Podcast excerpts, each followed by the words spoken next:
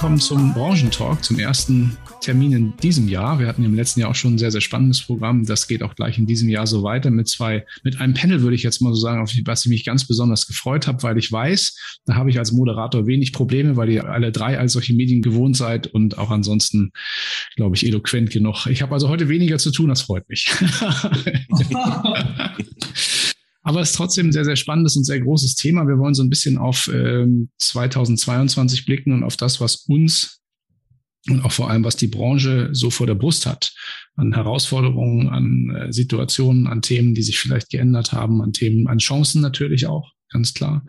Und haben dazu zwei große Themenblöcke, ähm, dadurch da hier auch die entsprechenden Experten versammelt. Einmal das Thema ähm, Recht oder Juristerei mit dem Björn Torben Jönke. Hallo Björn, du bist im, im Büro in Hamburg, sehe ich, offensichtlich. Ganz genau. Moin, moin in die Runde.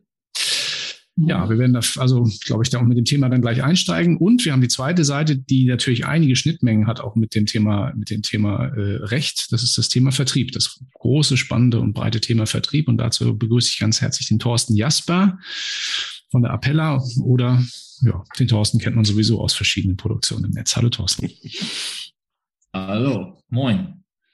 Ja, und Christian, ähm, ich glaube, wir sind ein eingespieltes Duo mittlerweile, was, die, was dieses Format betrifft. Schön, schön, dich zu sehen. Du bist aber heute an ungewohntem Ort. Ich weiß nicht, ob du verraten magst, was, wo du bist und was du machst. Ja, ich bin heute in, in Österreich, in der Nähe vom, vom schönen Bodensee, also auf der österreichischen Seite. Ähm, bin heute unterwegs für unser Startup für Worksurance. Da sind wir in Konzept, in einem Konzepttermin, deswegen auch die Combo, die mich heute hier begleitet. Mhm. Ich freue mich sehr, dass wir heute so einen Talk machen können, auch wenn es eine ungewohnte Optik heute nimmt, weil ich unterwegs bin, aber wird ein spannendes Thema. Deswegen auch noch von meiner Seite herzlich, herzliches Hallo an alle Zuschauer, aber auch an dich, lieber Björn, an dich, Thorsten und natürlich Moin, Rainer. Ja, ich hatte gesagt, wir steigen ein mit dem Thema, mit dem, mit dem Thema äh, rechtliche äh, Herausforderungen, rechtliche Chancen, rechtliche Themen, die uns 2022 begleiten werden. Da gibt es ganz, ganz viele Dinge, ne, die einem so ein bisschen auch in der Presse in der letzten Zeit auch begegnet sind. Das geht ja von großen Metathemen wie Nachhaltigkeit, ESG, über so Themen wie Datenschutz bis hin zu spartenspezifischen Dingen wie Altersvorsorge, BAV und so weiter. Ähm, aus deiner Sicht, Björn, was sind denn so wirklich die wir hatten im Vorfeld überlegt, wie, wie, wie viele Punkte wir hier ansprechen wollen, aber vielleicht machst du mal eine kleine Auswahl, so vielleicht die drei wichtigsten Themen, die dir so, wo du meinst, das steht der Branche bevor und das sollten für Vermittler auf jeden Fall auf der Pfanne haben. Ja, also ich habe mir so ein paar Punkte dazu mal aufgeschrieben. das habe ich mir schon gedacht. weil, weil, weil in der Tat natürlich ähm, sehr viel los war, auch jetzt außerhalb der Pandemie mal. Ähm, aber wenn du schon sagst, so irgendwie so ein paar, paar Kernpunkte mal so rausarbeiten. Ich glaube, zum einen wird ja auch interessant, wie die ähm, ähm, Regierung jetzt das eine oder andere umsetzt. Ne? Da können wir vielleicht nochmal ähm, äh, die Köpfe auch zusammenstecken, weil vieles ist ja erstmal nur eine Idee im Koalitionsvertrag. Ähm, du hast BAV angesprochen, ähm, aber auch natürlich, wie Selbstständige mit ihrer Altersversorgung umgehen sollen. Ich glaube, das wird uns jeden irgendwie nochmal spannend treffen, in Anführungszeichen. Ähm, aber so rein auch gesetzlich ähm, ist ja auch letztes Jahr sehr viel passiert. Wieder mal neue Gesetze, das TTDSG, Telekommunikations- und äh, ähm, ähm, Telemediengesetz, äh, Datenschutzgesetz, DSGVO-Umsetzung, das sind ja alles so auch Themen gewesen des letzten Jahres, UWG vor allen Dingen auch, ähm, das wieder einmal geändert wurde. Fast jedes Jahr kommt da irgendwas dazu. Und äh, wenn Gesetze ähm, erneuert oder umgeändert werden, wird es danach ja meist nicht einfacher äh, für den, äh, für den ähm, ähm Unternehmer, sag ich mal, ne? weil alle Gesetze haben immer so den Verbraucherfokus im Vordergrund und das sind nun mal denn nicht wir. Ne? Und ähm, das heißt, wir oder der Vermittler ähm, kriegt immer wieder so neue Pflichten. Ne?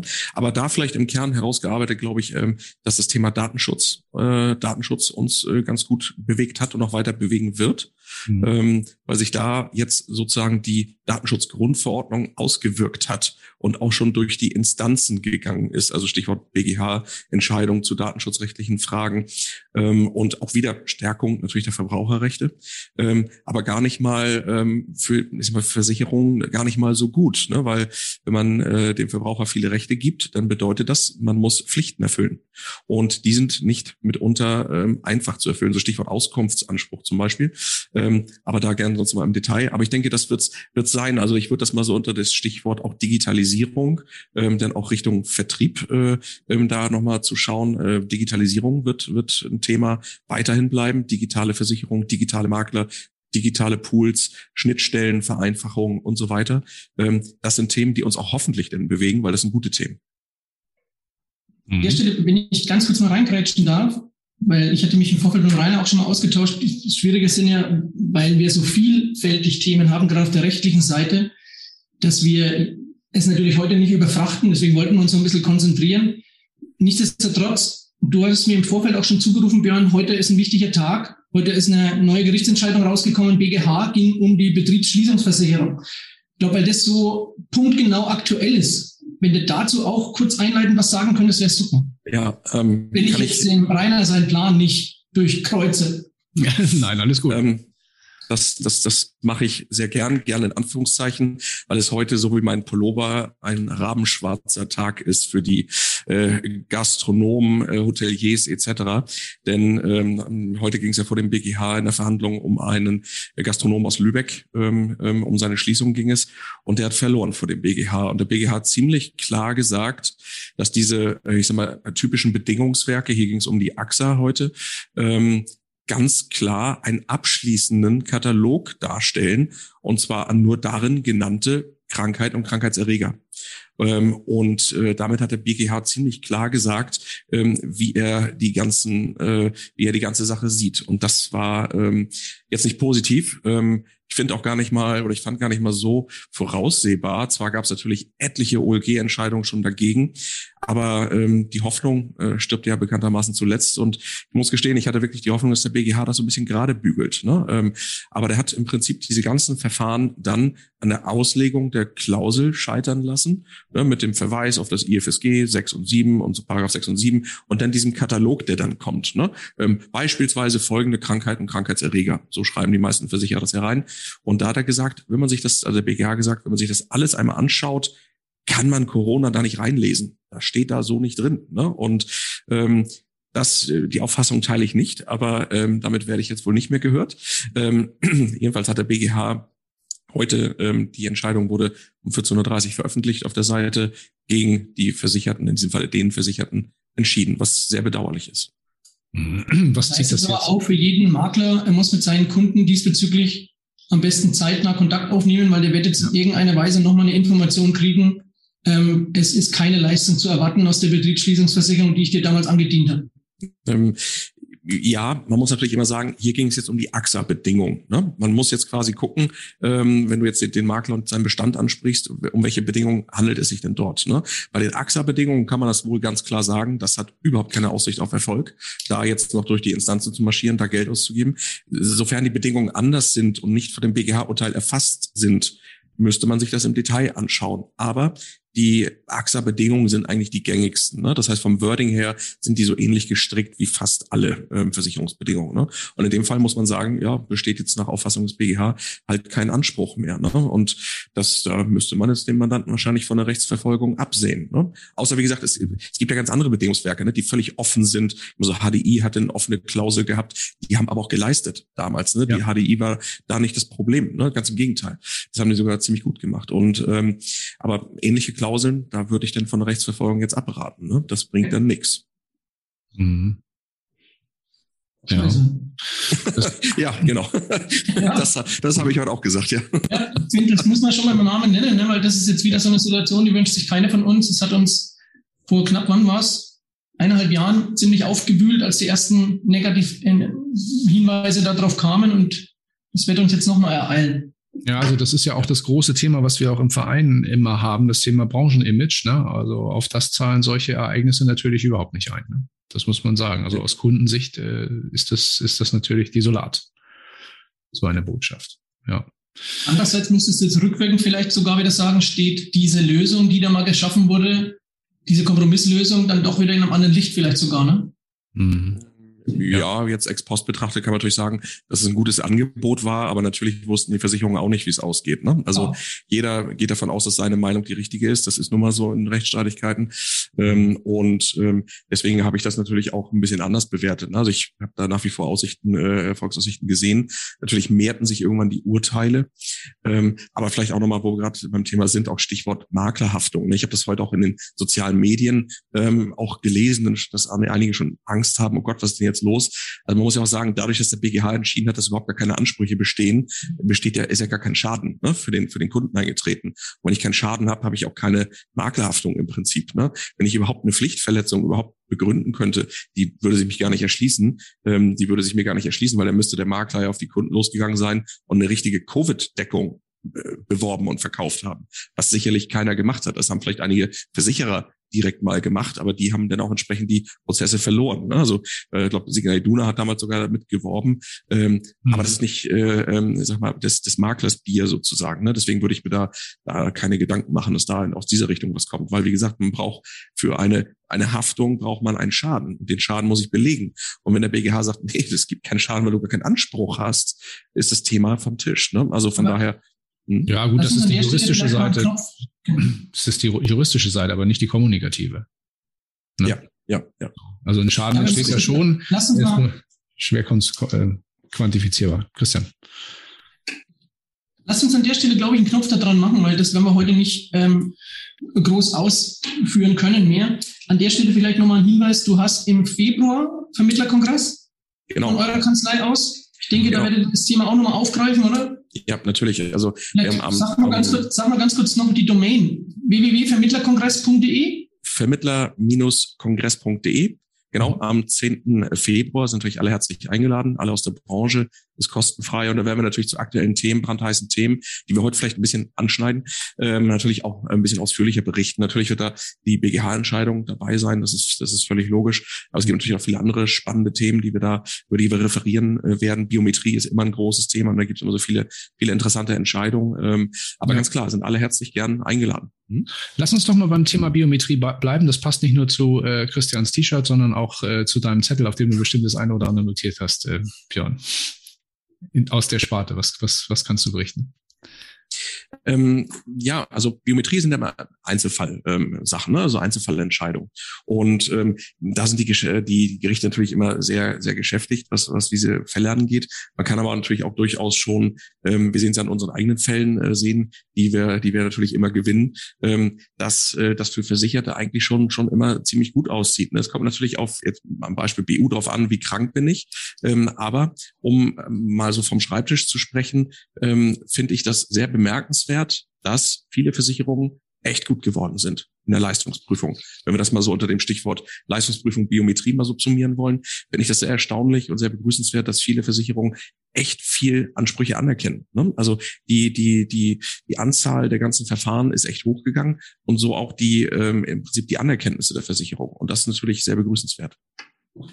Da hätte ich eine, eine konkretere Frage noch, weil uns ja letztes Jahr ähm, in dem Zusammenhang ein, ja, ich sag's mal so, ähm, als Gutachten titulierte veröffentlicht zumindest, von einem Consulting-Unternehmen ja ziemlich beschäftigt hat. Da ging es um schwere Folgen für die BU durch die Corona-Pandemie. Und das hat ja doch den einen oder anderen ziemlich aufgerührt, auf Versichererseite, aber auch auf Qualitätsvermittlerseite. Was hat sich denn davon tatsächlich bewahrheitet inzwischen?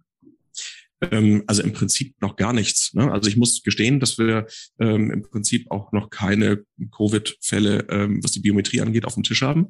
Ähm, was aber vielleicht auch dafür spricht, dass dort nichts passiert, also dass reguliert wird, ne? also dass anerkannt wird, weil sonst hätten wir solche Fälle auf dem Tisch. Ähm, und ich habe natürlich das eine oder andere Mandat mal, mal einfach beraten und äh, mit den Versicherungsnehmern gesprochen. Und das sind schon Fälle, die dort, also natürlich Lungenerkrankung, ne, Lungenembolie aufgrund äh, der Infektion, wo man sagt, also das ist halt eine Berufsunfähigkeit. Ne? Wie kann denn so ein Mensch, der wieder 100 Prozent arbeiten gehen? Ähm, in diesem Fall war es zum Beispiel ein Lehrer, den ich, den ich in meiner Beratung hatte.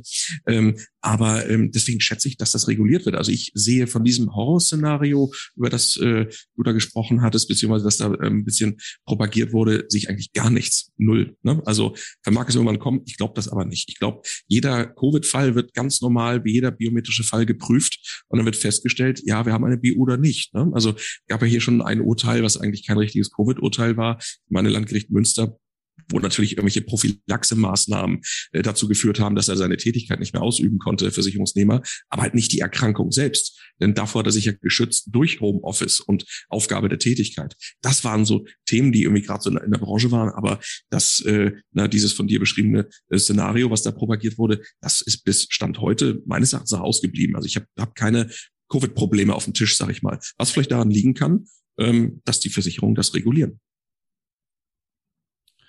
Ja, ich glaube, also es kam ja auch, sagen wir, wir haben dieses, das, was du da ansprichst, dieses, dieses, äh, diese Studie, dieses Gutachten, das haben wir ja auch äh, ausführlich besprochen zu der Zeit und viele Versicherer haben ja auch dementsprechend sich dazu auch geäußert und gesagt, das ist eigentlich ein klassischer Leistungsfall. Und da gibt es eigentlich kein Problem, weil es da keine ausschließende schließende Bedingung gibt. Also insoweit, ja. Genau. Ja.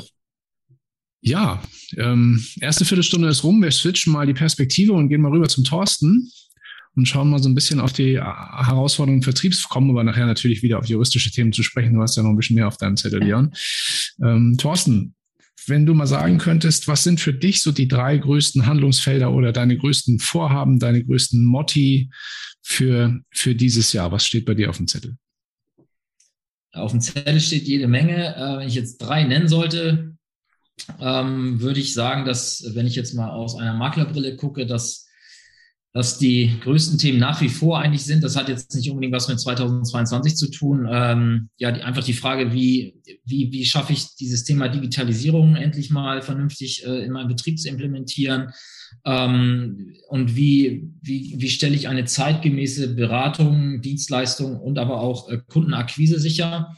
Ähm, schaffe ich das alleine? Muss ich mich irgendwo unterordnen und so weiter? Also das sind, glaube ich, Fragen, die sich viele kleine klassische Vermittler, wie wir sie kennen, äh, stellen sollten. Ähm, ich finde, man sieht immer mehr, dass, dass äh, so eine gewisse Erdrücktheit äh, zu sehen ist, dass auf, aufgrund der ganzen Regulierung jetzt gerade kam ja von der IHK die Meldung, dass man wieder irgendwas in seiner Information ändern muss, was ja eigentlich nichts Großes ist, aber es ist halt wieder so ein Ding, wo man sagt so, oh ja, okay, jetzt muss ich da wieder irgendwo hin und das anfassen und das eintragen und wieder ein PDF überall neu hochladen und so weiter. Also hinter diesem, hinter dem Beruf des Maklers und des Beraters steckt ja mittlerweile ein riesiger Berg von Administration.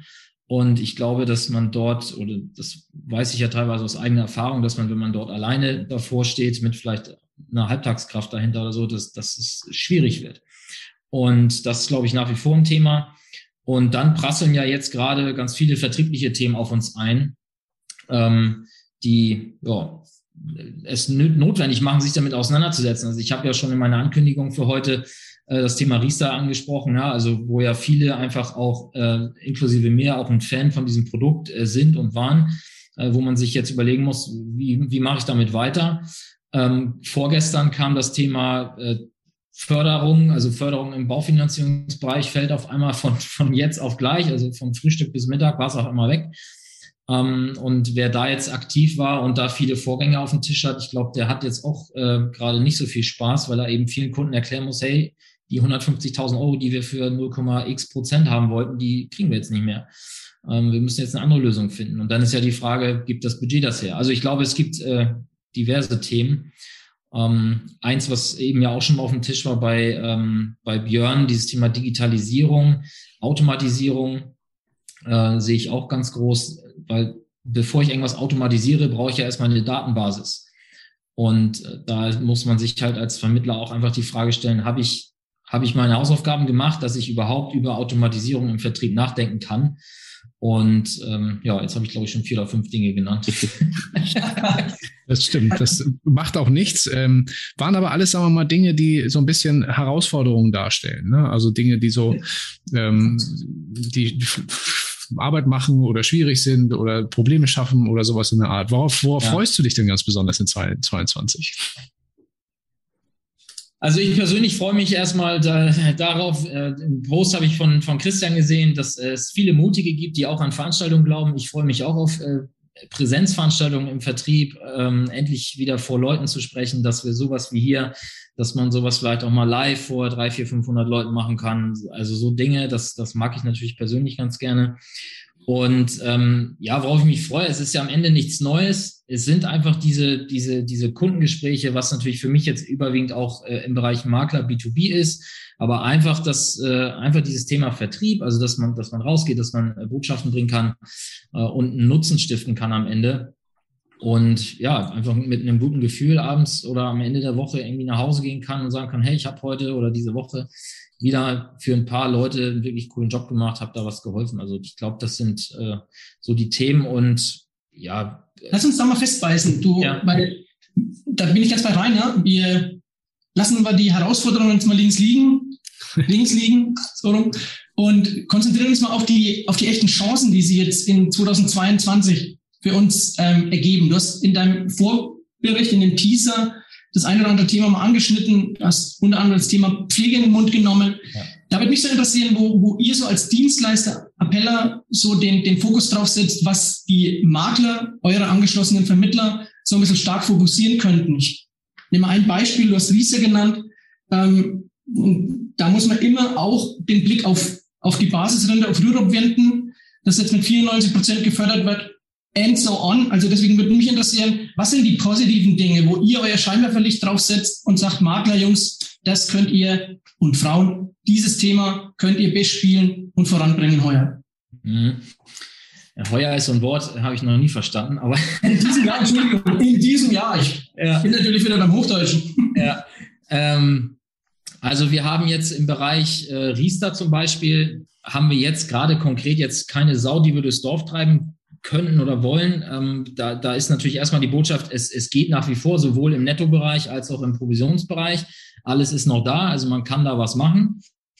Ähm, wir haben natürlich Themen, wo wir konkret den Fokus drauf legen. Und äh, das sind jetzt bei uns speziell aus Appellersicht wäre das jetzt der gewerbliche Sachbereich und das äh, KV-Vollgeschäft. Also wir haben im letzten Jahr äh, ein, ja, so ein Full-Service für, für KV-Vermittler an den, an den Start gebracht ähm, der, ja, ich sag mal, ganz übertrieben gesagt, äh, eigentlich fast dem Vermittler alles abnimmt.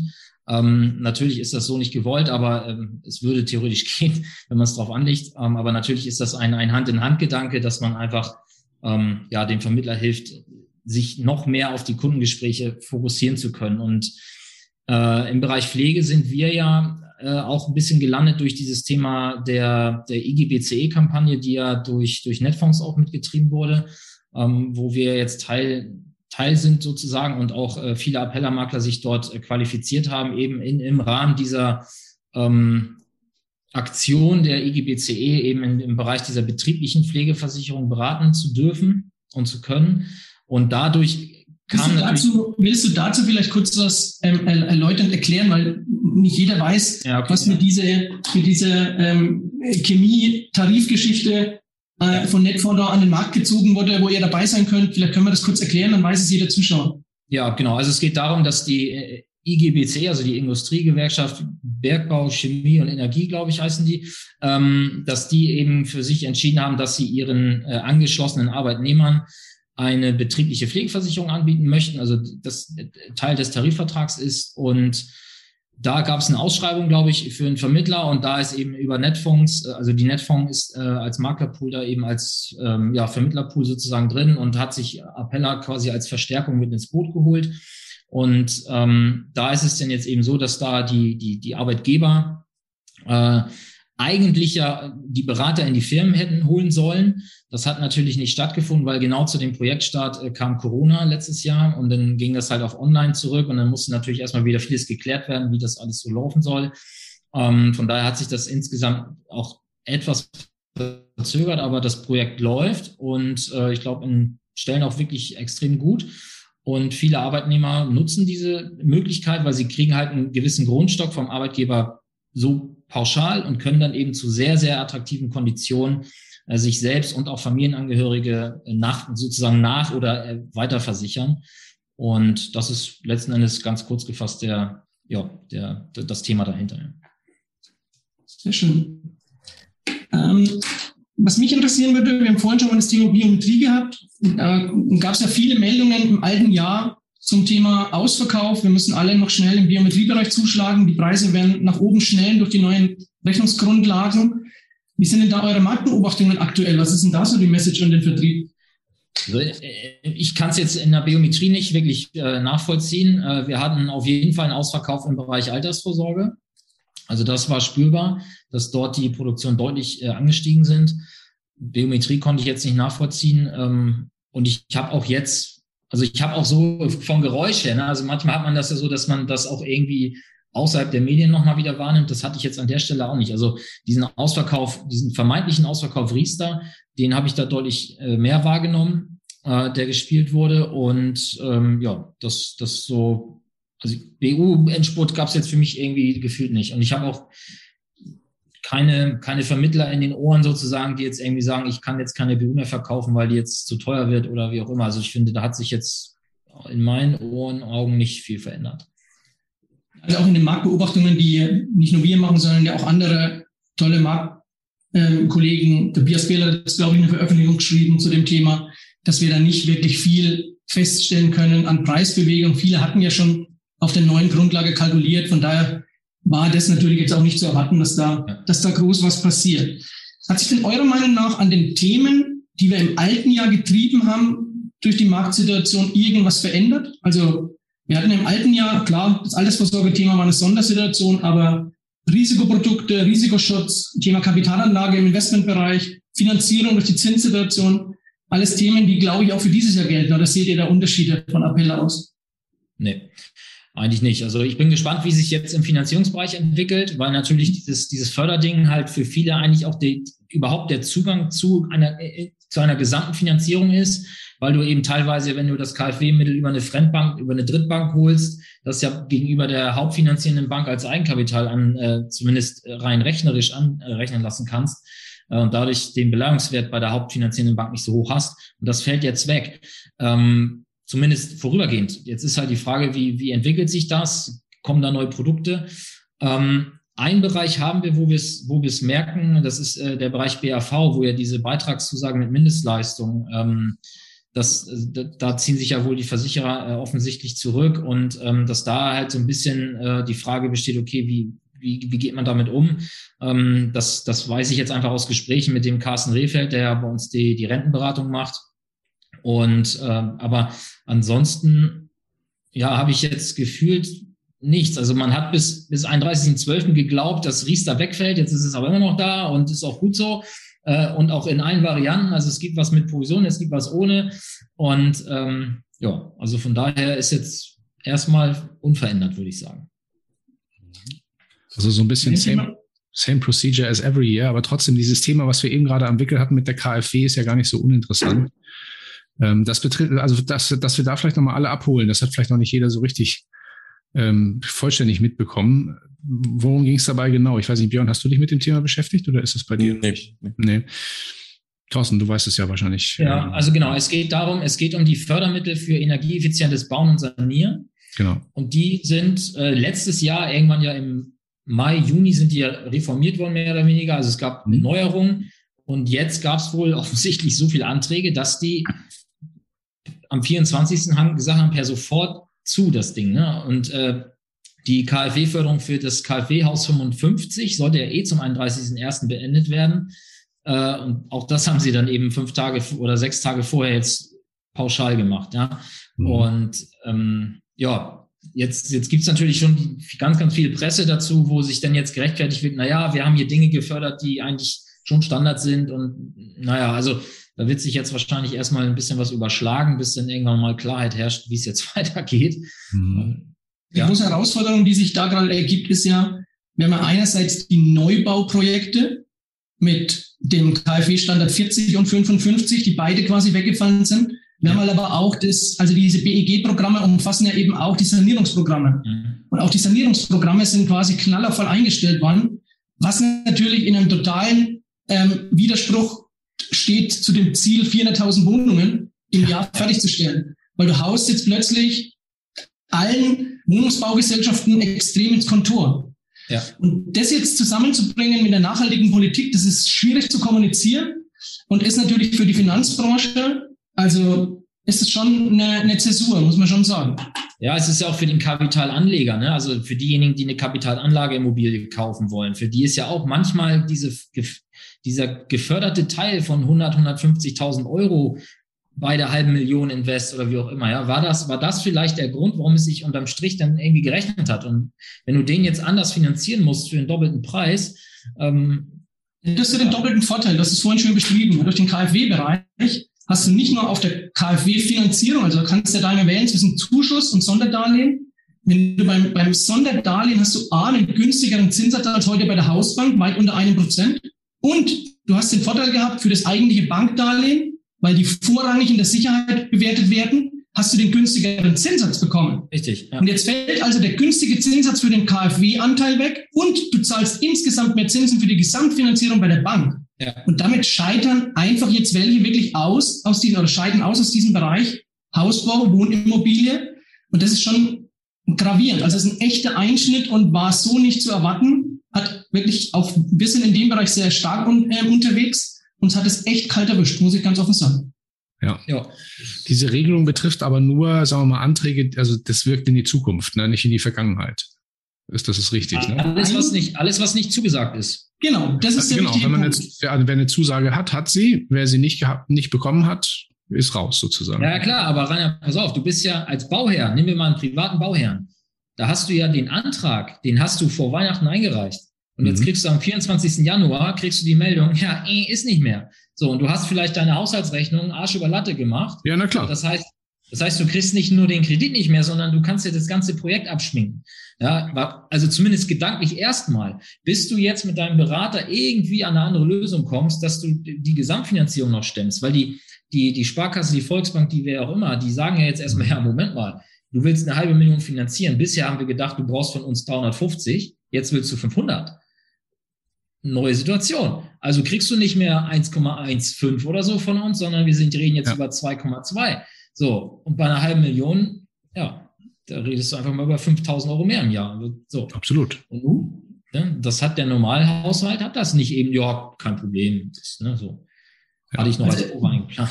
Konkret ist es tatsächlich so, Rainer, es wird für bestehende Finanzierungen, die von der KfW schon genehmigt sind, passiert es gar nicht. Und es ist auch so, jeder Antrag, der von der KfW bestätigt wurde, wo du quasi den Zugang schon hast zum KfW-Portal, ja. der ist durch, der ist safe, auch wenn er noch nicht ausgereicht ist, natürlicherweise. Ja. Aber wenn du nur das, wenn du nur dieses ähm, Energieberatergutachten hast zum Beispiel und eben noch keine Zusage von der KfW, dann mhm. kommst du an die Mittel im Moment auch nicht ran. Ja, ja, also mich betrifft das tatsächlich ja auch selber, weil ich ja auch sowas äh, jetzt hier bei mir privat gemacht habe. Also ich habe die Zusage, glaube ich, im Mai oder sowas gekriegt. Aber war ich heute Morgen auch, als ich es gehört habe äh, oder im, im Radio kam, auch habe ich erstmal gedacht, schaust mal genau rein, das ist ja doof, ne? Aber ähm, glücklicherweise ist das so. Aber es betrifft natürlich trotzdem viele, weil also dieser Zeitraum zwischen ähm, das zwischen dem Antrag oder so und so und das also Energieberatung und dann, wenn es losgeht, kann ja auch durchaus mal ein Vierteljahr umfassen oder vier Monate oder so. Ne? Also da fallen auch viele aus durchs Raster, absolut. Ja. ja.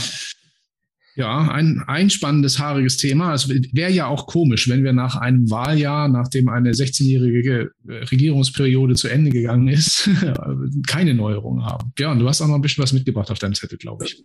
Ähm, ja, wobei man auch sagen muss, es ist ja auch gut, dass Dinge nicht so gekommen sind, wie sie vielleicht mal angedacht waren. So Stichwort äh, Bürgerversicherung, äh, gehen ja. wir die PKV an und solche Themen, die ja immer mal wieder so ne, aufkochen und wo man jetzt sagen muss, Gott sei Dank steht das nicht irgendwie in so einem Koalitionsvertrag drin ne, und äh, wird jetzt erstmal insoweit nicht angefasst oder natürlich auch Provisionsverbot und solche Geschichten, Stärkung der Honorarberatung ne, durch, durch das Provisionsverbot oder wie auch immer. Das sind ja Themen, die immer mal so im Laufe so einer ähm, Legislaturperiode ähm, diskutiert werden und heiß hochkochen und jetzt zum Glück da insoweit so ein bisschen Ruhe im Karton ist. Ne? Gut, wir wissen nicht, was noch so passiert, weil es auch die BaFin-Aufsicht 34F und solche Scherze. Ne? Also das ist ja, das ist ja jetzt mal Ruhe im Karton. Und ähm, das ist ja auch mal positiv, dass sich nichts getan hat in diese Richtung. Ne? Das hätte ja noch weiter manifestiert werden können. Ne? Also ähm, da muss ich sagen, ist es schon auch ganz gut, dass da nichts passiert ist nach den ganzen Änderungen, die sonst so gekommen sind. Ne? Genau, ja. Ja, aber was haben wir noch so äh, für, für, Themen? Ne? Also ich habe das ja schon ähm, schon mal so angeschnitten, was was so kommt, ähm, was so Digitalisierung angeht, Digitalisierungsgesetze. Vielleicht eine eine Sache, die auch hier an dieser Stelle interessant ist, auch letztes Jahr ähm, in Kraft getreten, 1.10.21, der 7a UWG ist gekommen, Paragraph 7a UWG, wo es um die Einwilligung geht in Telefonakquise. Da denkt man jetzt erstmal, er ist ja kein neuer Hut. Brauche ich die Einwilligung, ist, ist mir logisch, ist mir klar. Ähm, aber ähm, der Gesetzgeber möchte das nochmal so ein bisschen verhärten und vertiefen. Er möchte, hat jetzt sogar ins Gesetz gegossen, ins UWG, dass man bei Telefonakquise die vorherige Einwilligung zu dokumentieren hat. Ähm, also bei, äh, in der Vermittlerbranche, ne, dokumentieren ist ja auch schon wieder so ein Thema für sich. Ähm, Jetzt kommt wieder so eine neue Pflicht. Jetzt muss ich also auch noch meine ganzen Einwilligungen prüfen und muss die nochmal gesondert dokumentieren. Und wenn meine Aufsichtsbehörde mal nachfragt, wie sieht's denn aus, dann muss ich das vorweisen können. Ne? Also ähm, muss man eigentlich jedem Vermittler raten, jetzt noch zusätzlich äh, natürlich, ähm, also nicht nur die Einwilligung einzuholen und äh, ad acta zu legen, nein, ich muss die auch noch irgendwie mir gesondert mal dokumentieren, dass die entsprechend vorliegt, wenn ich den Verbraucher anrufen kann. Was, ne? bedeutet, also kann, was, bedeutet, was bedeutet sowas in der Praxis? Ich habe ja entweder einen Maklervertrag oder einen Beratungsauftrag ich habe eine Einwilligung, da hat der Kunde unterschrieben, dass ich ihn telefonisch kontaktieren darf. Gilt sowas dann als Einwilligung und Dokumentation in dem Moment? Mm, also wie es dann rechtlich, also wie es dann wirklich in der Praxis aussehen muss, da müssen wir erstmal Gerichtsurteile abwarten. So schreibt der Gesetzgeber, schreibt, es ist zu dokumentieren. Ne? Und ich würde schon sagen, je nachdem, wie das eigene ähm, CRM, MVP aussieht oder die Möglichkeit dazu gibt, ähm, würde ich das schon mir irgendwie gesondert hinterlegen. Ne? Also, ähm, keine Ahnung, im Zweifel eine Excel-Liste bauen, äh, Einwilligung liegt vor, ja, haben so und so vielten eingeholt oder erteilt oder wie auch immer. Ne? Aber ich glaube, was, der ganz was der Christian meinte, ist ja, äh, und das interessiert wahrscheinlich auch die meisten oder die meisten Zuschauer aus, für die Praxis ein guter Maklerauftrag, äh, also ein guter Maklerauftrag, ne? Also der müsste doch eigentlich diese Einwilligung enthalten oder muss die als separates Dokument irgendwo vorliegen? Muss sie doch nicht. Ähm, das, das, das habe ich schon richtig verstanden. Ähm, ich habe das nur, ähm, ich wollte auf die, wie, wie gehe ich denn damit um? Ja, ich habe einen Maklerauftrag, ja, ich habe eine saubere UWG-Einwilligung mir eingeholt ähm, und archiviere die irgendwie bei mir. Ähm, jetzt muss ich aber äh, irgendwie dokumentieren, dass ich das auch gemacht habe, dass eine Einwilligung mhm. vorliegt. Ne? Also vielleicht kann das ein, ein gutes MVP, wo ich einen Haken setzen kann. Jo, Einwilligung liegt vor. Ähm, aber ja. es ist so, dass die Aufsichtsbehörde sagt, jetzt hätte ich mal gern deine Dokumentation über die ganzen Einwilligungen und möchte mir das mal anschauen, stichprobenartig.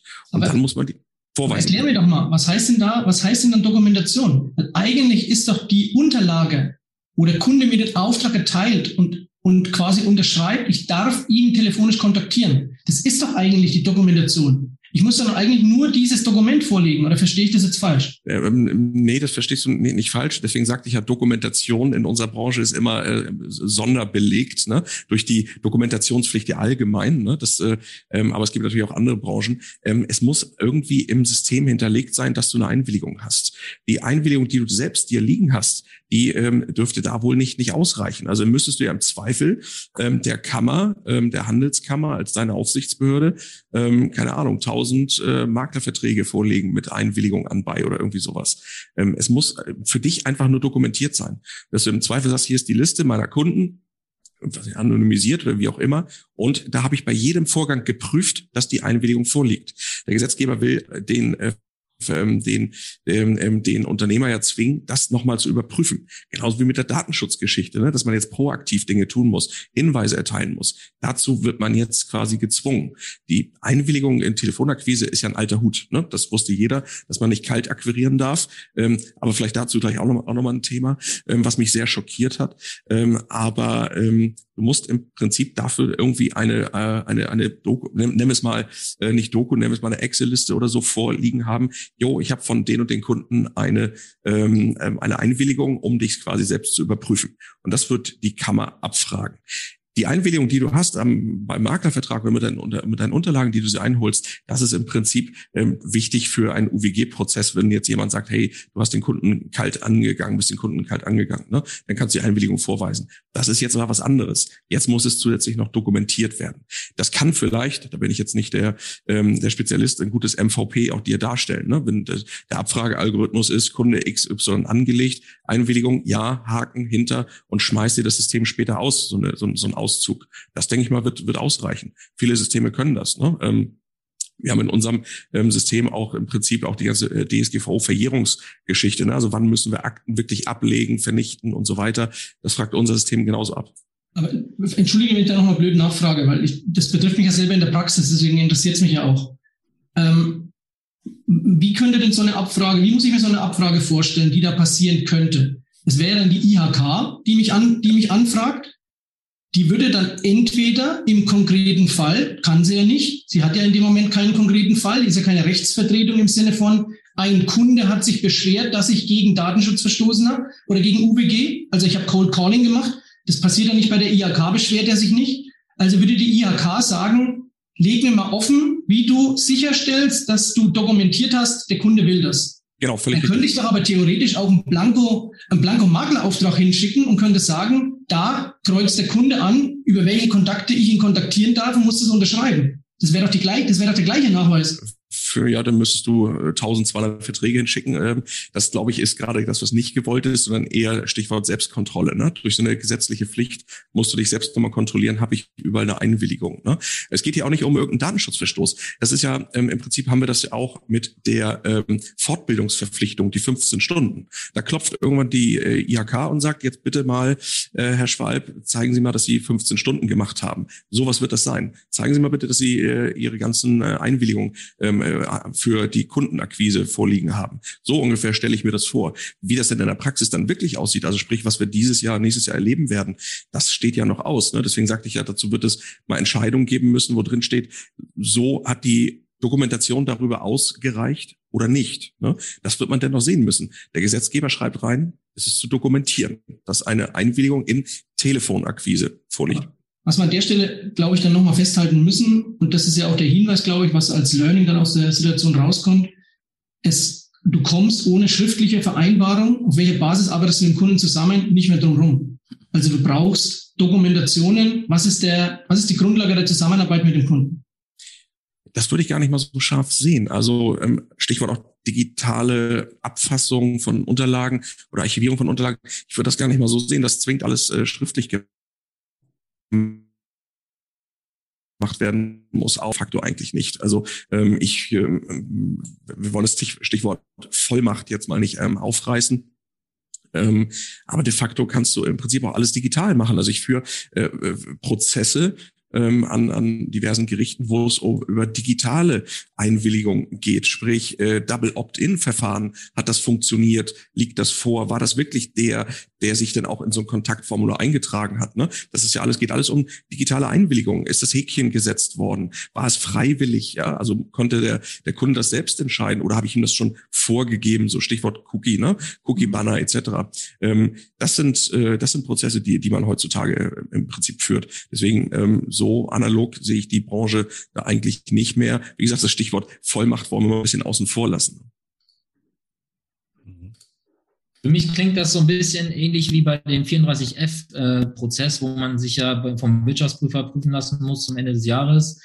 Ähm, und da musst du ja auch dein, dein, dein, dein Beratungsablauf einmal darstellen. Also wie machst du was? Und dann wollen die einfach Stichproben haben. Aus, also du musst eine ganze Liste vorlegen, was hast du alles gemacht und dazu musst du den Blanko-Prozess einmal beschreiben und dann sagen die, okay, jetzt die, die, die und die Stichprobe, einmal über, die wollen wir jetzt mal sehen. So, und so, also das Bild kam mir jetzt gerade, während ihr darüber gesprochen habt. Wahrscheinlich ist einfach dieses normale Versicherungsvermittlungsgeschäft irgendwann einfach genauso anstrengend, im, was, die, was den Orga-Aufwand drumherum angeht, wie die 34F-Geschichte. Ja. Ähm, ja. Ja. Ist auf jeden Fall ein Subventionsprogramm für Wirtschaftsprüfer, das kann man glaube ich schon sagen. der neue, der neue Jahresbericht für 2021, der hat glaube ich bei fast allen Wirtschaftsprüferkanzleien dazu geführt, dass er jetzt plötzlich mal das Doppelte verlangen vom Bericht als im Vergleich zum Vorjahr. Ja, ja, also die Makler, wie gesagt, deswegen sagte ich ja immer mehr Pflichten für die Branche, ne? immer mehr Sorgfaltspflichten, die man äh, zu erledigen hat, immer mehr Nachweispflichten. Das ist ja immer so, kommen neue Gesetze, kommen neue Pflichten. Ne? Das ist einfach so. Und ähm, wie gesagt, Kaltakquise ist ein, ist ein, äh, ein alter Hut. Ähm, aber trotzdem durch solche Dinge wird natürlich wieder so ein bisschen Wirbel gemacht ne, in der Branche. Und der Makler muss wieder ein Quäntchen mehr machen und ist im Prinzip dann nur noch damit beschäftigt, äh, äh, zu gucken, wie kann ich denn überhaupt noch beraten, was, ich, was darf ich denn noch, was darf ich nicht, ne? Und braucht fast seinen eigenen äh, Haus- und Hofanwalt. Ne? Also ich meine, für uns ist natürlich nett, weil wir immer ähm, Beratungen anbieten können in diesen Bereichen. Ähm, aber es ist schon, schon scharf, was da alles noch so passiert. Ähm, also das muss man schon echt sagen. Ja.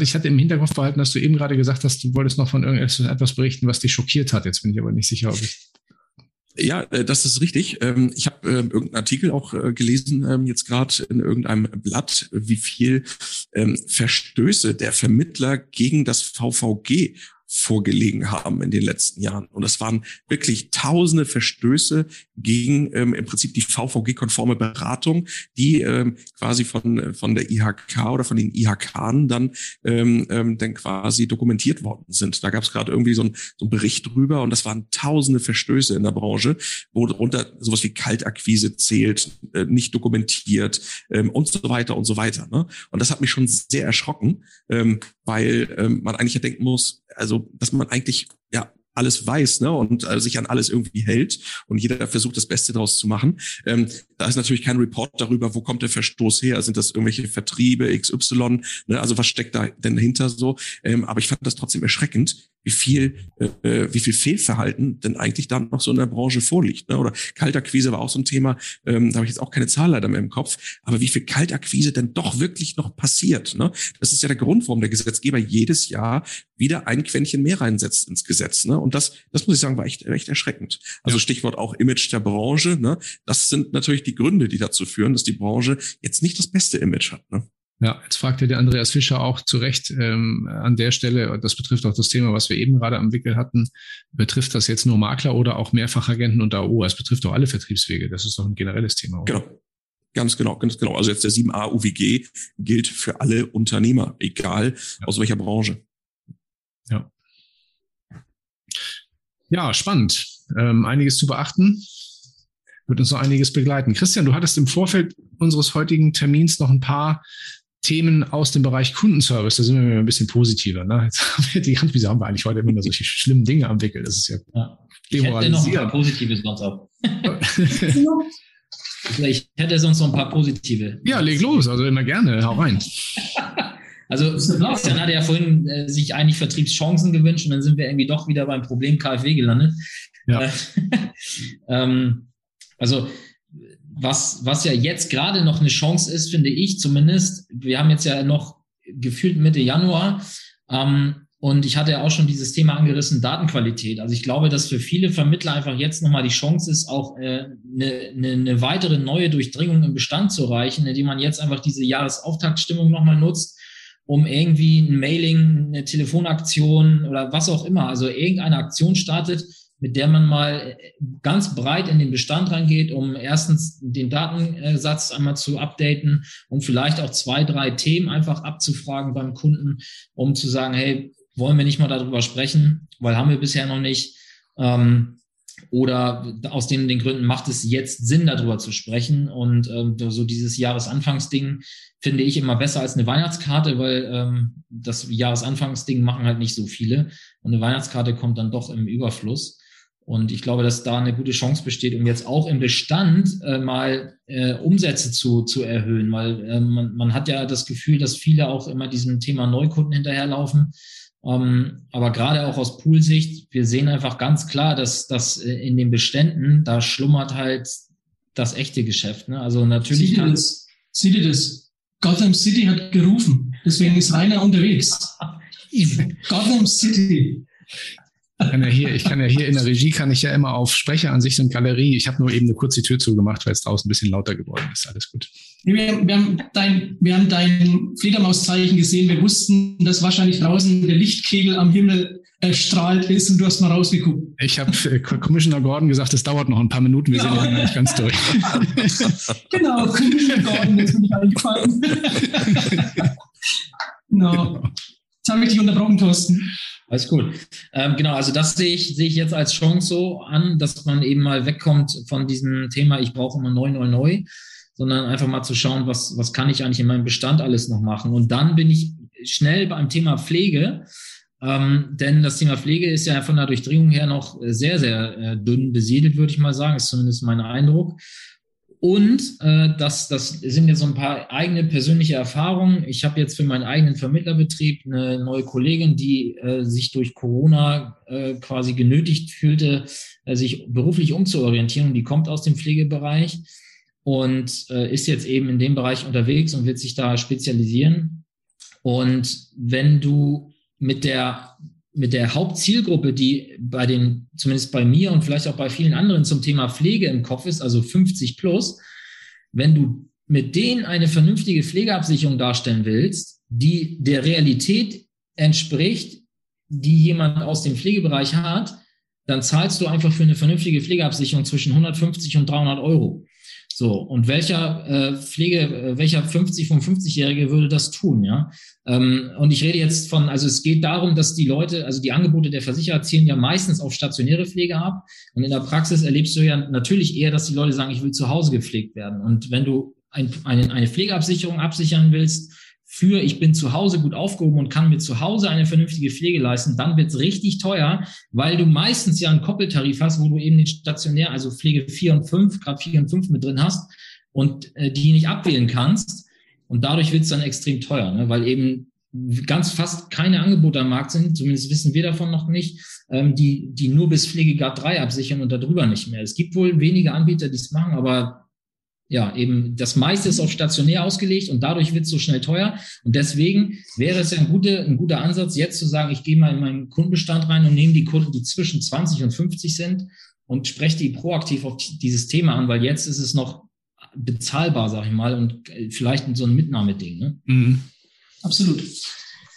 Ich würde das an der Stelle zumindest mal ganz kurz ergänzen, nicht in, in echten Vertriebstipp, was kannst du morgen an, an Umsatz machen, aber ich habe mal spontan im Vorfeld zu dem heutigen Tag äh, unsere Präsentation ausgedruckt. Wir machen immer zum Beginn des Jahres für unsere Vertriebsgruppe, suchen wir immer so ein paar Mehrwertansätze raus, damit positiv besetzt unsere, unsere Partner auch mit den Kunden sprechen können. Ob Neukunde oder Bestandskunde, das lassen wir dahingestellt.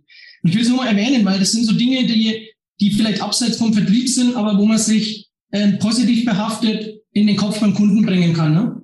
Wenn man diese Themen, hat jeder mitbekommen, die alten Führerscheine müssen getauscht werden. Die, die, die nächste Frist ist dann am 19. Januar 2023, also da hat es das ganze Jahr 2022 Zeit. Der Jahrgang. Ja, genau. Zeigen, ne? Perfekt. Jahrgang 59 bis 64, keiner weiß, wie alt du bist, Langer müssen bis 19. Januar getauscht werden. Das, da könnte ich mir vorstellen, dass man sich da ein Reminder-System ähm, auferlegt und damit den Bestandskundenkreis noch vorgeht, weil das können ja oft hochinteressante Kapitalanlegerkunden sein, die gerade in dem Alter unterwegs sind. Ähm, ich gehe einfach mal die Punkte durch, damit wir da vielleicht noch ein bisschen Mehrwert schaffen. Warte mal, Christian, warte mal, ich hätte, darf ich da kurz einhaken? Ja, bitte. Weil für, du hast gerade Kapitallegerkunden gesagt und das wäre nämlich auch ein Punkt von mir gewesen. Ähm, es ist ja jetzt wirklich bald vorbei mit äh, kostenlos äh, Konten und so, ja. Und, und selbst eine Indiba hat jetzt zum 1. März oder 1.4. Verwahrentgelte ab 50.000 Euro Einlage ähm, angekündigt. Und ähm, das heißt jetzt, also jetzt ist der Markt bald leer von, von Banken, wo du äh, ganz normal einfach mal sagst, ich park da mal einen sechsstelligen Betrag und ich krieg zumindest ich krieg zwar keine Zinsen, muss aber zumindest nichts bezahlen. Und jetzt ist eben auch bei einer, kommt direkt bei einer DIBA das Thema vorbei, dass, und da wird ab 50.000 Euro wird dort jetzt am Ende des Jahres Geld abgebucht. Und das ist natürlich was, was dem Deutschen überhaupt nicht schmeckt. Ja, und also auch, auch, auch da sehe ich eine riesengroße Vertriebschance im Bereich Kapitalanlage, die ja übrigens auch für Leute ohne 34F offen steht, wenn man eine Vermögensverwaltung nutzt ähm, dort einfach jetzt im großen Stil äh, Kundengelder einzusammeln und vernünftig anzulegen, damit die eben nicht diese Verwahrentgelte bezahlen müssen oder sich irgendwelche Anlagen kaufen, die unter Inflation laufen. Ne? Also das wäre ja absolut. Ich glaube auch, das ist das Schöne gerade an der aktuellen Marktentwicklung. Ne? Wenn die Börsen gerade krachen, dann ist es für denjenigen, der Weitsicht hat, einfach ein guter Einstiegszeitpunkt, jetzt ratierlich reinzugehen. Gibt ja, hast du bestimmt auch auf dem Zettel, wieder eine Neuerung, die, die für den Investmentbereich spricht. Wir haben diese steuerliche Vorabpauschale.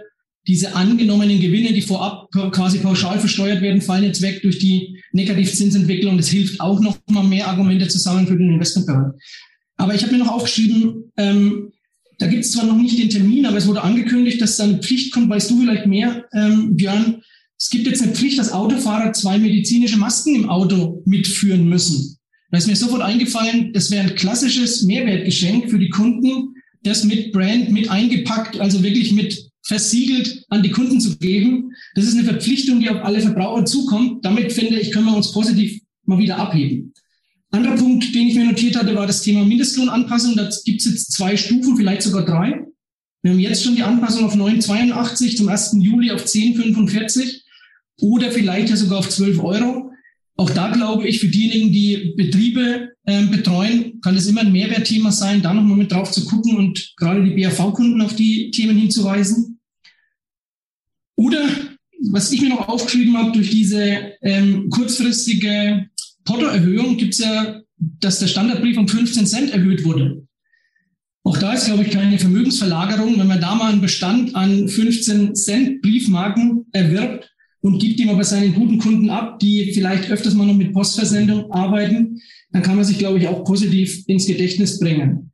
Ich will damit nur sagen, es gibt genügend positive Ansätze, die weit weg sind von Corona im negativen Sinne wo wir uns positiv ins, ins Gedächtnis bringen können bei den Kunden.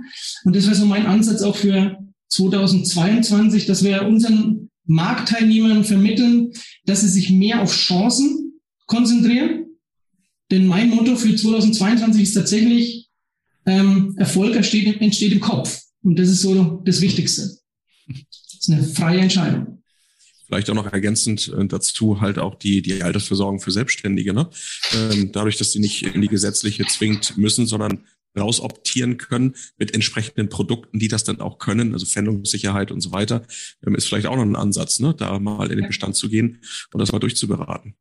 Wenn du gerade noch sprechen bist, ich würde bei einem Thema gerne noch auf dich zukommen, weil das ist mir in den letzten ähm, ein, zwei Wochen auch aufgefallen. Es gab dieses eine Urteil, dass tatsächlich im Einzelfall ein Makler verurteilt wurde. Da hat eine BU gekündigt und hat dafür ein Downgrade gemacht, hat eine, eine Grundfähigkeit gemacht. Wer das nur oberflächlich liest, der nimmt jetzt als Makler da vielleicht gleich mit, oh Gott, ich bin in der totalen Haftung, wenn ich eine Grundfähigkeit mache, wo ich ja ganz klar sage, Quatsch, kommt an, immer auf den Einzelfall an, es kommt auf die Dokumentation an, auf die Angebotsphase und so weiter. Aber vielleicht kannst du aus rechtlicher Sicht den Fall zumindest mal kurz beschreiben oder wie du das Thema auch beschreibst mit dem Einzelfall. Wir hatten uns dazu die Tage ja schon mal ausgetauscht. Ja, also im Prinzip hast du schon gut, äh, gut zusammengefasst. Ähm, das ist in der Tat, ist das eine Einzelfallentscheidung. Ähm, das muss man schon sagen. Und noch die Stichwort Maklerhaftung möchte ich auch ganz klar sagen, ist ein sehr kleines es lässt sich schön hochkochen. Ähm, es ist aber ein sehr, sehr kleines, ich will nicht sagen verschwindend gering, aber ein sehr, sehr kleines Thema. Ähm, hier war es in der Tat so, dass in der Tat, ich glaube, eine, ich meine, 800, 900 Euro BU ähm, gekündigt wurde und ich meine, eine 1500er Grundfähigkeit verkauft wurde. Und es stand in der Tat im Streit, ob der Makler dazu den Auftrag hatte. Und da standen zwei äh, sich widersprechende Aussagen im Raume, nämlich die der Versicherungsnehmerin, die gesagt hat, nee, also das sollte der nicht machen. Und der Makler hat gesagt, doch, das sollte ich doch machen. Naja, dann sagt das Gericht, gut, dann gucke ich mir mal die Dokumentation an. Wie war es denn, das Gespräch? Und da muss man als Makler natürlich das eine oder andere nachweisen. Ne? Also wir waren bei den Pflichten und Dokumentationen da stand natürlich nichts drin. Der konnte überhaupt nichts be belegen. Ne? Und was die Kundin aber belegen konnte, die hatte nämlich einen äh, Ehemann dabei gehabt in der Beratung, der gesagt hat, ja, äh, klar wollte die das nicht gekündigt haben. Ne? Und der Makler hat hier eigenmächtig denn äh, was umgedeckt. Ne? Ähm, und das war im Prinzip auch schon der Fehler. Das springt einem auch schon ins Auge. Da sagt jeder, ja klar, haftet der. Wäre aber auch wurscht, welches Produkt dahinter steckt, weil sie einfach BU geworden ist ähm, und ähm, halt nicht grundfähig. Ne? Und da kannst du, das, die Produkte sind ja austauschbar. Wenn die eine Versicherung leistet, die andere nicht, aber die andere hat er gekündigt, ist, ist in der Haftung so drin. Ne? Wenn du nicht belegen kannst, Warum sollte ich das denn kündigen? Hat das, wie du schon sagst, dem Bedarf entsprochen? Warum wollte sie das? Und ich muss vielleicht ähm, ich will es auch gar nicht als Downgrade ähm, ähm, bezeichnen, die Grundfähigkeit, aber man muss ja irgendwie mal sagen, hey, pass auf, wenn ich das jetzt kündige, kriegst du das und das nicht wieder. Ähm, und wenn ich dir das gebe, kriegst du nur das. Und dazwischen gibt es nur mal einen Gap. Und den muss ich ja vielleicht mal herausarbeiten als, als, als Vermittler. Und wenn die Kundin oder der Kunde sagt, das passt für mich, dann ist es in Ordnung. Ne? Aber so halt nicht. Rainer, erlaub mir ganz kurz den Werbeblock an der Stelle. Aber das ist ein Thema, was wir zum Beispiel im BiomexCon 28. 29. April aufgreifen dass wir da eben in der, in der Dokumentation, in der Beratungsqualität ansetzen müssen, ja, weil das ist ein Einzelfallthema. Wenn ein Makler, der das natürlich nicht standardmäßig hat, dass er in so einer Klage dann vor Gericht steht, einen fremden Dritten, nämlich dem Richter, ohne schriftliche Dokumentation erzählen soll, wie war ein Ablauf, da verunsichert ist, sich vielleicht nicht gut erinnern kann. Und auf der anderen Seite sitzt die Gegenpartei, wo der, der Zeuge dabei ist, der ist zwar auch Partei in dem Moment, aber trotzdem bringt er Informationen auf der Tonspur rüber, die beeinflussen natürlich den Entscheider. Mir war nur wichtig, in, in, der, in der Berichterstattung stand so drin, das geht gar nicht, dass du eine Grundfähigkeit quasi auch machst, Das ist ein totaler Nonsens. Darüber werden wir auch am 28. und 29.04. sprechen.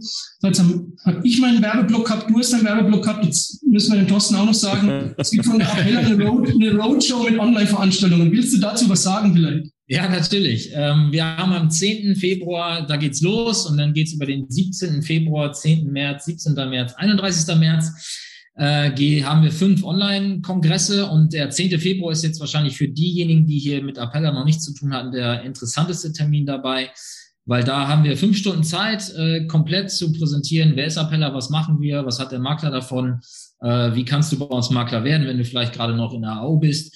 Äh, das ist so das, das Thema und äh, wir, wir lehnen uns da an, an das Format, was wir normalerweise ja jedes Jahr im Januar äh, damals in Antalya in der Türkei und jetzt seit vielen Jahren ja schon in, im Schloss Flesensee machen, unseren Jahresauftakt. Und dieser, der Montag, der erste Tag, ist immer der sogenannte Appella Power Tag. Und da geht es eben nur um Appella, nur wir, nur wir und der Makler.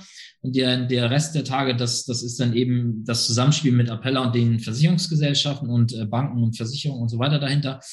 Und das sind dann eben die, die, die weiteren Tage, 17. Februar, 10. März, 17. März, 31. März. Und ja, auch da gibt es eine Domain, einfach auf appella.de, da ist gleich oben rechts, äh, kommt so ein kleiner Störer, äh, Powertag und Online-Kongresse, da kann man draufklicken und dann. Kann man sich als Makler auch ruhigen Gewissens melden bei der Appella, will künftig auch Förderer unseres Vereins werden also von daher alles wunderbar, eine runde Sache. Sehr gut. Keiner.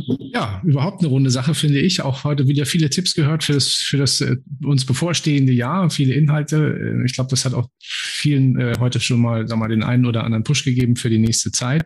Ähm, vielleicht abschließend an, an euch beide, an äh, Björn und an dich, Thorsten, ähm, vielleicht auch an dich, Christian.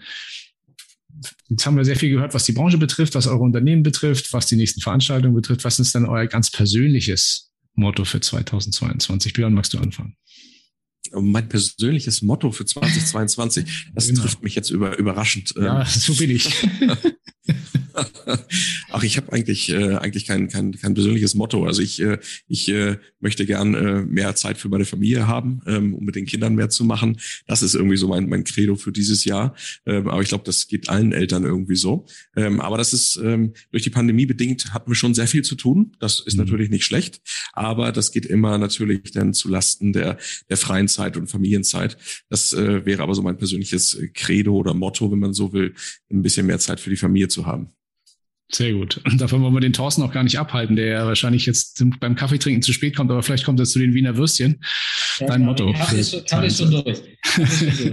Ja, den habe ich noch mitbekommen. Nee, alles gut. Ja, ich, ich könnte jetzt äh, quasi, wir können jetzt zurückspulen und äh, weil ich natürlich jetzt so richtig darauf nicht vorbereitet bin, auch natürlich steht das Thema im Fokus, ist ganz klar. Ähm, aber wenn ich es jetzt mal beruflich äh, betrachten will, ist natürlich das Ziel, dass wir uns mit Appella einfach noch stärker im Markt positionieren, noch sichtbarer werden, bekannter werden und äh, weil es gibt natürlich ja auch Anlässe, nicht nur ähm, für, für, für neue Makler, die Makler werden, ob sie jetzt ganz jung in den Markt kommen oder aus Vertrieben raus oder wo auch immer her. Es gibt ja auch äh, heutzutage Anlässe, sich äh, eine, eine getroffene Poolentscheidung nochmal zu überdenken. Ähm, und an der Stelle wollen wir natürlich äh, sichtbar sein und werden. Und da, das steht bei mir schon seit längerem auf dem Fokus, dieses Ziel zu erreichen. Und da haben wir auch noch ein paar Schritte zu gehen. Aber glaube, dass wir da uns ganz gut aufgestellt haben. Wir sind ja auch in eine neue Immobilie eingezogen gerade. Also wir haben unsere Bürofläche ja, mehr als vervierfacht. Ähm, und ja, also wir sind da motiviert, geben Gas und äh, gesund bleiben ist das Motto. Ein bisschen mehr Sport vielleicht, finde ich persönlich. Wäre nicht schlecht. Aber ja, so sieht's Christian. aus. Christian. Ich habe vorhin schon erwähnt, mein persönliches Motto kann die Dinge unterstreichen, die beide gesagt haben. Da ist es eine klare Wertehierarchie, die mich da, die mich da leitet. Aber vom Grundsatz her ist mein Motto für dieses Jahr Grenzen entstehen im Kopf, Erfolg aber auch. Jetzt haben wir drei unsere Sachen gesagt und wie ist dein Motto, Rainer? Mein Motto. Oh, das ist jetzt das trifft mich jetzt sehr überraschend. daran fest zu überziehen, deswegen hat er das Thema nochmal gemacht. genau, das könnte ein Motto sein, dass wir jeden Branchentalk überziehen. Das war bis jetzt immer geschafft. Das ja. machen wir dieses Mal auch. Nein, ich glaube, ähm, wenn ich so mein Motto oder unser Motto, wenn ich das mal so auf, auf beruflich und auf die Firma beziehen will, ich glaube, ich ich glaube, noch mehr Freude und noch mehr Spaß haben mit noch mehr coolen Leuten in der Branche und die Branche noch weiter nach vorne bringen und auch den Leuten, viel mehr Leuten noch da draußen zu zeigen, dass es eigentlich eine sehr, sehr tolle Branche ist und dass es riesen Spaß macht, da in dieser Community äh, zu agieren. Ich glaube, wir waren in den letzten zwei Jahren sehr privilegiert, was, was unsere Position hier in der Branche betrifft. Da gab es ganz andere Branchen, in denen es viel, viel schwieriger gelaufen ist, wie wir alle wissen. Und deswegen glaube ich, wir können mit Stolz äh, Brust und mit auch mit viel Spaß und Freude nach draußen gehen und sagen, wir sind eigentlich eine echt coole Community. Das ist so mein Motto für 22. Zustimmung. Das, Gut. Das übrigens, da, da hake ich jetzt nochmal rein, denn Rainer, das, das passt ja auch zu deinem Job. Ich glaube, da haben wir noch, äh, wir alle jetzt hier, äh, einen Fund zu tun, weil die, äh, für mich ist diese Community noch, noch zu klein. Also die, die auf Social Media und so jetzt dieses alles hier mitbekommen, ich glaube, da können wir noch noch ein paar Mal die Arme weit ausstrecken, weil ich äh, natürlich auch im Appella-Netzwerk ganz, ganz viele Leute treffe, die, die überhaupt nicht wissen, dass das hier gerade stattfindet, weil es einfach nicht deren tägliches Tun ist, sich irgendwie auf den sozialen Medien zu bewegen. Und ich glaube, dass wir da noch, und da gehören jetzt wirklich alle dazu, die hier zuschauen, die hier zuhören und das auch nächste Woche im, im, im Restream schauen, äh, dass man einfach mehr Leute und vor allem auch die, die gestandeneren Persönlichkeiten unserer Branche ähm, dazu motiviert, sich an sowas zu beteiligen, um eben diesen positiven äh, Impact, um auch im Sinne des Vereins dann eben Zukunft für Finanzberatung diese, ähm, ja, diese Stimmung weiter in die Öffentlichkeit zu bringen, dass, dass, dass es ein positives äh, Treiben aus der Branche da, lass mich da ergänzen. Ähm, das Ganze lebt und kann sich entwickeln von den ganzen Unterstützern und Förderern, die dabei sind. Weil die müssen kommunizieren, die müssen das weitergeben. Der Verein ist kein produzierender, produzierendes Unternehmen. Wir haben keinen Werbeaufwand, den wir jedes Jahr neu ins Verdienen bringen aus der Marge und können dann immer mehr in die Werbung gehen, sondern wir leben vom Netzwerkgedanken. Und deswegen ist da tatsächlich die Verantwortung bei jedem einzelnen Unterstützer und auch bei den Maklern natürlich, rauszukommen aus diesem Blickwinkel, hey, da stellen sich alle zwei Wochen irgendwelche Leute auf die Bühne und glauben, irgendwas erzählen zu müssen oder zu glauben, sich darzustellen. Nein, uns vereint letztendlich der Gedanke, es in der Branche zu einer besseren Kommunikation zu bringen. Und da waren wir gerne bereit, alle, wie wir hier sitzen, das anzuschieben und voranzubringen. Genau. Da arbeiten wir auch dran dieses, dieses Jahr, ja, definitiv. Da stehen ja auch schon einige Termine fest wieder für die nächste Zeit. Ist jetzt, glaube ich, auch dann ähm, die richtige Gelegenheit, um nochmal auf den nächsten Branchentalk hinzuweisen, der am 16. Februar stattfinden wird. In dem Fall hat schon zugesagt der Marcel Basedow von der Allianz. Themen, die wir da behandeln werden, werden äh, das Thema betriebliche Altersvorsorge sein, aber auch das Thema BU. Und und, und, und, heute habe ich mich abgestimmt mit der Cordula Fies Paulus, ja, das wird doch, die als Marktexpertin mit dazukommt. Wird kommunikativ, würde ich sagen. Das glaube ich auch. Das wird, glaube ich, eine spannende Geschichte. Wie gesagt, 16.02. Dann wieder nicht wie heute um 17.30 Uhr, sondern um 19 Uhr wieder zu alter gewohnter Zeit. Würde mich freuen, wenn ihr da wieder dabei seid. Und bis dahin würde ich sagen, gehabt euch wohl, bleibt gesund, habt eine tolle Zeit und einen guten, erfolgreichen Einstieg in 2022. Ebenso. Alles vielen, Gute. Vielen Dank auch ans Podium. Bye. Bis zum nächsten Mal. Tschüss. Tschüss. Komm, lass ein bisschen noch zusammen